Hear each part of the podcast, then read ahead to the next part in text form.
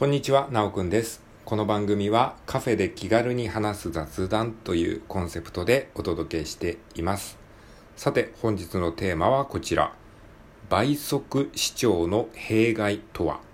こういったテーマで話していきたいと思います。はい、ということでね、えーここ最近ね、あの、いろんなプラットフォームでいろんなコンテンツがね、たくさん出ていますので、これ全部見切るのは大変だということでね、何でもかんでも倍速でね、こう視聴したりするっていうのが、まあちょっとね、あの、巷では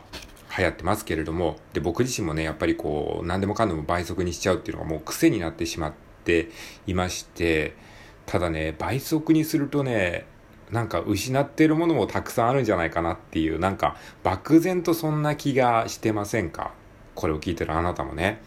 なので、この倍速視聴の、まあ、メリットもね、もちろんたくさんあると思いますよ。時間が節約できるとかですね、たくさんのコンテンツを、えー見ることができるとかね、たくさんメリットはあると思うんですけれども、その一方で何かが失われてる、その何かって何なんだろう？っていうことをね、ちょっと、えー僕なりに、えー感じたことをシェアしてみたいと思います。はい。ということで、倍速視聴の弊害って何なのかっていうと、これはもう僕の個人的な意見ですけれども、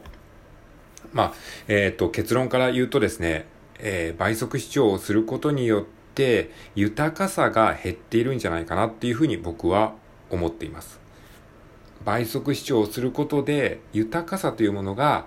実はね、失われてるんじゃないかなというふうに思うんですね。はい。これは何かというと、ちょっとね、あの、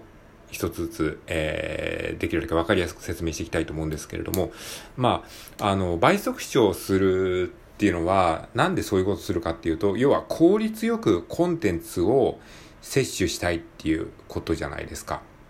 これはね、例えばね、例えて言うとですね、あの、食事をせずにウィダーインゼリーで食事を済ますみたいな、そんな感じ。あの、ウィダーインゼリーとか、あとその、なんか、モンスターエナジーでしたっけ？ああいうなんか、えーすごいこう、一気にこう、元気になる、あの、ドリンクね、エナジードリンクでしたっけ？ああいうのを飲むと、なんかこう、一気にこう体力が回復するみたいな、そういうやつ。食事をもう5秒で済ますとか、そういう感じ。で、本来食事ってもっとこう、自分で作って、美味しく、えー人と一緒に味わって、美味しいねって言って、のんびりして、こう、過ごすものじゃないですか。で、それが人生の喜びの一つでもあるわけじゃないですか。でもその一番人生の喜びの一つ、まあ一番ではないかもしれないけれども、えー大事な人生のそういう喜びの一つを削ってまで何をやってんですかっていう話ですよね。要はその食事って本来、えー豊かに味わうべきものなのに、もかかわらず、なぜかそういう、えーエネルギーチャージ的なそういうなんか、あの、ファストフード的なもので済ませるとかですね。えーあとは睡眠とかもそうですね。睡眠も、あのーまあ、今は睡眠が大事っていうのがちょっとね、あの、浸透してきましたけども、一昔前なんか睡眠なんか短い方がいいみたいな、そういうなんか、えー風潮すらありましたよね。だから睡眠時間3時間でやってます。睡眠時間2時間でやってます。それがなんか忙しくてかっこいいみたいなね。えー、ほんとね、それもね、あの、豊かさから完全にこう逆行しちゃってますよね。つまり、なんかね、効率を重視すると、豊かさ、本当の意味での幸せっていうのがどんどんね、減っていってしまってるのかもしれないですね。それはさっき言ったように食事が、えっ、と、ファストフードになってしまうことによって、まあ、ファストフードって言っても松屋とかマクドナルド、まだマシなんですけども、それをもっと突き詰めていくと、そういう、えっ、と、10秒、10秒チャージとか、モンスタードリンク、モンスターエナジーとかですね、そういった、あのーもう本当に、もう、簡易的なドリンクで済ませちゃうみたいな、もうそこまでいくとちょっとやばいですよね。で、そのやばさにみんな無自覚であるということですね。はい。だから、えー効率を重視するということは豊かさから逆行しているんだよっていうことにまず気づくことが大事ですね。で、なんでこれ効率を重視しちゃうのかっていうと、結局ね、そこには煩悩みたいなものがあると思うんですよね。つまり、例えば、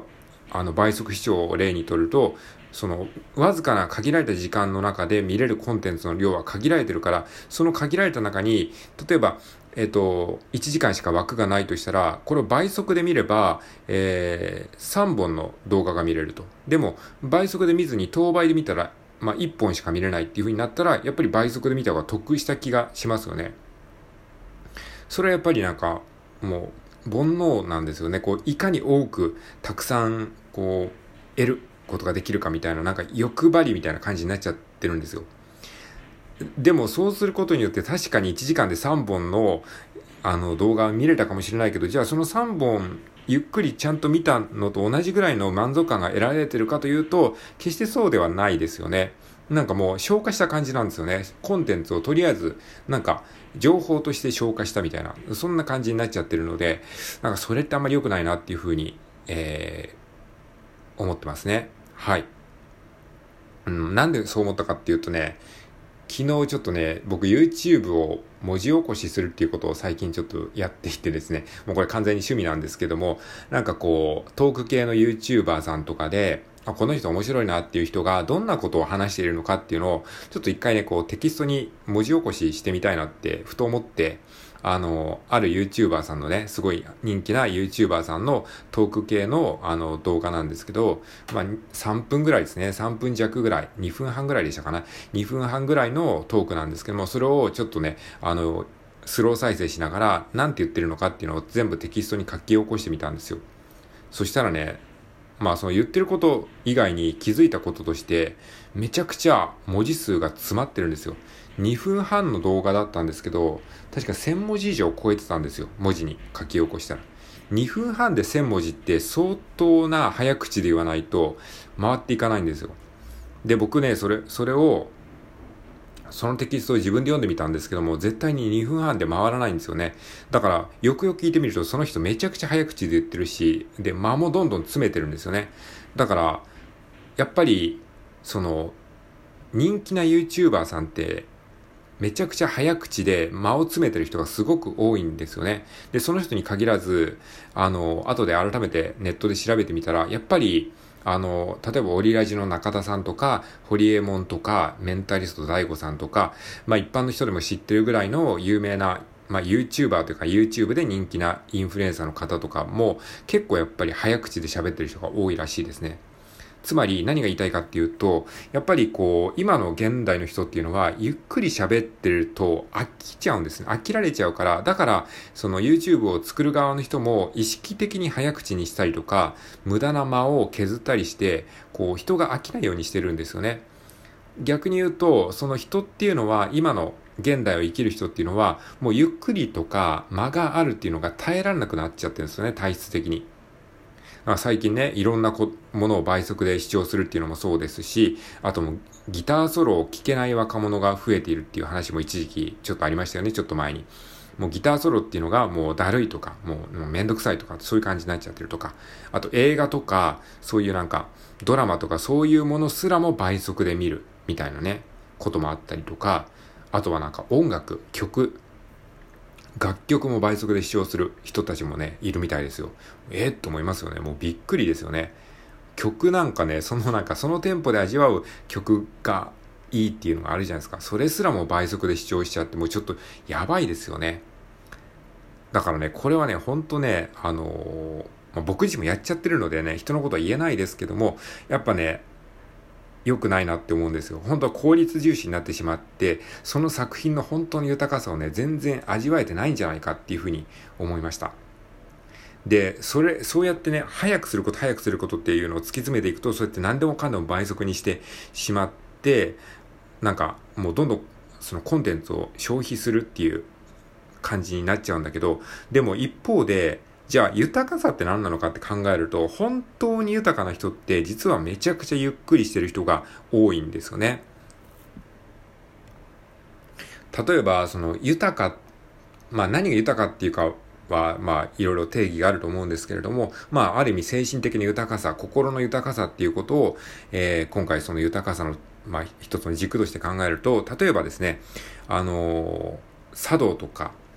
そういうなんか、何々道みたいな、日本のね、弓道とか茶道とかそういうのあるじゃないですか。えー、そういう茶道とかって、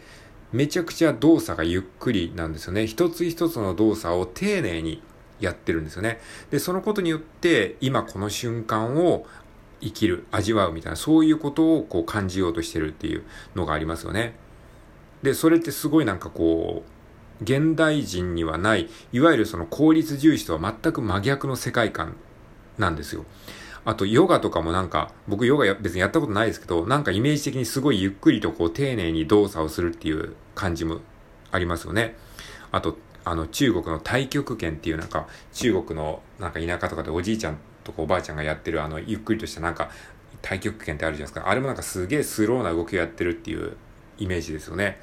とか、あと、あの、スピリチュアル系の人がよく言うね、あの、呼吸をゆっくりすることによって、今を感じましょうみたいな、そういうことも、これ全部ゆっくりしましょうっていう話なんですよ。全部ね、あの、ひっくるめて言うと。つまり、その、効率重視で生きて、なんか疲れちゃった人、効率重視で生きた、生きてれば、なんか豊かになるんじゃないかなっていうふうに勘違いして生きてる人が、なんか疲弊してしまって、あれ、これって人生の豊かさじゃなくねって気づいた時に、結局、その茶道であるとか、ヨガであるとか、太極拳であるとか、呼吸であるとか、そういうゆっくりと、逆にゆっくりと生きることによって、今この瞬間を生きるのが大事だよっていうふうに気づくのが、まあ、人生なんじゃないかなっていうふうにな、なんとなくね、思ったんですよね。だからね、あの倍速視聴でね、効率よくコンテンツを視聴する、えー、吸収するっていうのも、まあ一つの考え方なんだけれども、そこで、まあなんか得した気になってるかもしんないけど、実は得したようで、逆に本当の意味での豊かさ、何か心の中の豊かさを失ってるんじゃないかなっていうふうに、まあ最近はちょっと思ってるので、なるべくですね、あの、余裕があるときはですね、コンテンツを、えー、倍速視聴せずにですね、等倍速、まあ本来その人が喋ってるスピードであったりとか、本来のコンテンツのスピードで、まあ視聴しようかなっていうふうに思ったというお話でございました。はい。ということで、今回は倍速視聴の弊害とはということで、えー、テーマでお話をしてみました。もしよければ参考にしてみてください。それでは今日も良い一日をお過ごしください。さようなら。